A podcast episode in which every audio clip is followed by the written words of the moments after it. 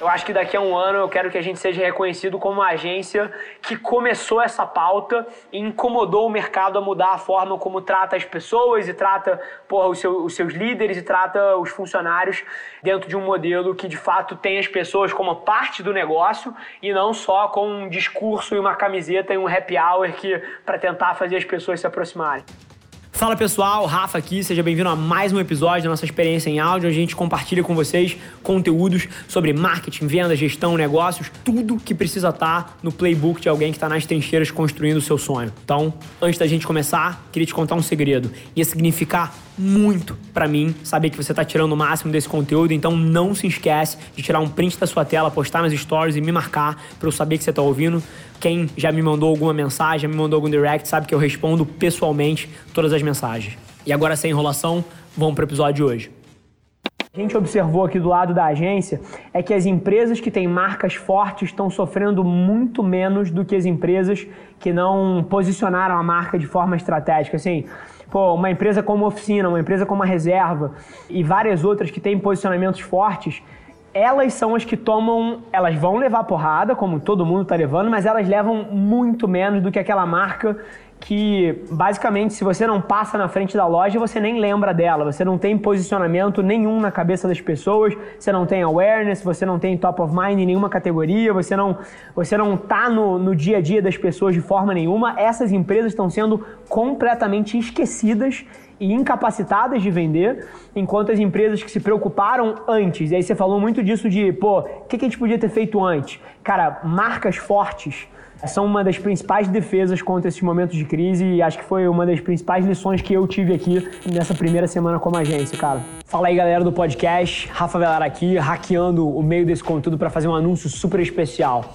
2020 é o ano para mim, para você, e o que a gente resolveu trazer de presente foi um raio-x da nossa estratégia que a gente usa na minha marca, como é que a gente produz conteúdo, como é que a gente pensa conteúdo e como é que a gente produz eventualmente alguma coisa perto de 400 peças de conteúdo por semana com uma equipe super enxuta. Tenho certeza que vai gerar um valor tremendo para você e para você ter acesso é super simples, tá? É só entrar lá no meu site rafavelar.com.br/2020, você vai ter acesso a tudo, não precisa botar um e-mail, não precisa converter, não tem essa baboseira de tentar te captar para um funil, não é nada disso. É simplesmente valor direto e reto para você. Então, rafavelar.com.br barra 2020 e depois vem no DM aqui me dizer o que você achou. Te espero lá. As pessoas às vezes elas acham, pô, beleza, já subi preço, acabou essa estratégia. Não! Se você está com a sua demanda estressada, você deveria subir preço recorrentemente. Cada aluno novo que entrar, ele já entra 10 reais mais caro. Já entra 15 reais mais caro. E aí você vai testando essa variável e, inclusive, ao longo do tempo, você vai substituindo a base. Você anuncia para os seus clientes, pô, você tem um excelente serviço, pelo que eu estou entendendo, hiper personalizado. Você anuncia, ó, gente, cara, daqui a três meses, o valor de investimento vai virar tal. Você já sobe até o preço da sua base antiga. Então, assim, estratégia de crescimento de preço é uma das principais coisas que podem melhorar o teu negócio e você deveria ter isso constantemente. Agora, crescimento de preço, ele tem que ser atrelado a uma percepção de valor maior, né? Então, por exemplo, pô, quanto mais a sua marca for forte, quanto mais o seu nome for respeitado, mais você pode cobrar. É muito interessante isso. Todo mundo acha que quando você vê a vida de holofote das pessoas, você às vezes tem incapacidade de entender que é um ser humano também. Então, assim, ao mesmo tempo, quando a gente olha para altos executivos, a gente olha para essas pessoas, a gente acha que eles não são gente. E sim, somos gente. E acho fantástico o mundo que a gente vive. Estava falando isso na, na live agora. Acho que há 10 anos atrás o mundo era muito mais chato o executivo nunca jogaria uma foto com o computador em cima da caixa de ninho num grupo que tem 107 diretores de marketing das maiores marcas do Brasil. Ele ia ficar mega preocupado, vão me julgar, vão me achar bobo, vão assim. E cara, a internet teve um papel de unificar as pessoas e de trazer um discurso assim, cara, todo mundo é gente, todo mundo é humano, todo mundo tem vida. Você não é essa, esse estereótipo de terno e gravata. Então tô rindo por causa disso, porque fechei o call com a Fê, abri o nosso grupo grupo aqui da tribo de marketing, tava lá a foto da Fê que ela tirou uma selfie. Escutem isso.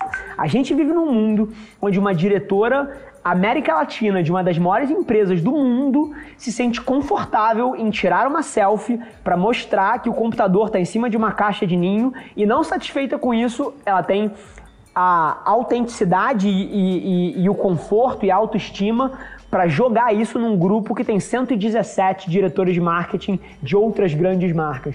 Então, uma coisa eu te digo, eu gosto de 2020, independente do discurso, a tecnologia afastando as pessoas, eu acho que o net aí, das coisas boas que ela gerou, é simplesmente fantástico e me faz sorrir todo dia. Não tem muito, assim, não é a primeira vez. Foi lá, lá atrás a marcha contra a guitarra elétrica, as mães desesperadas porque as suas filhas estavam endeusando o Elvis e ele pregava coisas que não eram o que a, a sociedade pregava. Então, assim, tudo que é diferente vai ser sempre julgado. Isso aqui é diferente. Só que, assim, eu acho que eu adaptei um pouco antes a isso, eventualmente por você estar tá hipercolado comigo, você aderiu um pouco a esse discurso, porque eu sou muito pragmático. Assim, eu sou um cara que não se apega, não se apega, de verdade não me apego à forma como as coisas eram feitas. Eu olho para as situações de uma forma extremamente objetiva. E, cara, eu faço um FaceTime desse com a minha mãe, cara, você consegue passar carinho, você passa afeto, você se aproxima, você, porra, pega contexto na pessoa. É, e óbvio que, pô, é mais gostoso estar abraçado pô, no sofá com a, minha, com a minha mãe, mas assim, isso aqui é, é, é 90%. Se você tira o romantismo, é 90%.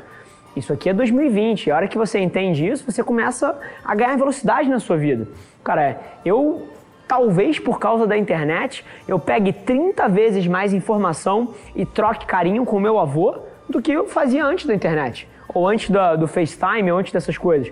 Porque antes disso eu precisava me deslocar. E, por exemplo, agora, trazendo para a situação atual, cara, eu precisaria ir para o Rio para ver meu avô. Cara, eu ligo pro meu avô uma vez a cada três dias, uma vez a cada dois dias. Tô sempre perguntando como ele tá, se ele precisa de alguma coisa. E isso não era possível antes. Então, a grande questão é que as pessoas glamorizam o passado quando o que a gente vive hoje é diferente, tem seus prós e contras, mas é o que a gente vive hoje. Então, assim, é curioso porque não existe a outra opção. E aí eu questiono, pô, o quão valioso é você ficar questionando o que você tem agora e com saudosismo do passado, se o que interessa é o que você tem hoje, é o que você vai precisar executar em cima, é a realidade. Então, esse é um pouco o meu posicionamento. Eu sempre enxerguei a mensagem como principal. E, cara, seja qual for o meio, pode ser uma carta, pode ser um FaceTime, pode ser um tweet. Se ele me passar a mensagem correta, se ele me fizer sentir alguma coisa, aquilo cumpriu o papel da comunicação. As pessoas só se apegam a coisas que não têm valor no fim do dia e é por isso que existe essa confusão, mas é, para mim é muito simples e eu, eu me sinto tão, eu juro por Deus, eu me sinto tão abraçado falando, pô, com a minha coroa no FaceTime, quanto se eu estivesse na frente dela num, pô, num, numa sala de, de estar. É tão simples quanto isso na minha cabeça. É, eu acho que o Corona, ele forçou as pessoas a abandonarem o romantismo. É isso, assim, provavelmente o que aconteceria nos próximos 10, 15, 20 anos em termos de mudança de comportamento e hábitos das pessoas, porra, todo ano 5% das pessoas entendendo o que eu já entendi há muito tempo, todo mundo entende numa tacada só. Então, caramba, fiz até. Todo mundo entende, pô, foi, dá pra fazer um meme com isso aqui. Mas é um pouco isso. O que acontece é que toda vez que você tem um choque cultural desse, você acelera a formação de opinião. Você acelera novos hábitos e novas tendências de consumo, e é o que a gente está vivendo agora. Eu espero do fundo do coração que mais pessoas internalizem isso, porque isso dá velocidade. Esse foi mais um episódio da nossa experiência em áudio. E como eu já falei, eu adoraria saber que você está gostando do que a gente está compartilhando por aqui. Então não esquece, se você está tirando valor desse conteúdo, ia significar o um mundo para mim, que você tirasse um print da sua tela, postasse no Stories me marcando e aproveita para ir na sua plataforma favorita também e deixar um rating de cinco estrelas e um comentário lá, ajudando a gente a construir essa comunidade tão vibrante que move o Brasil para frente através do empreendedorismo e que fala desse Brasil que dá certo. É um prazer ter vocês comigo e a gente se vê no próximo episódio do podcast.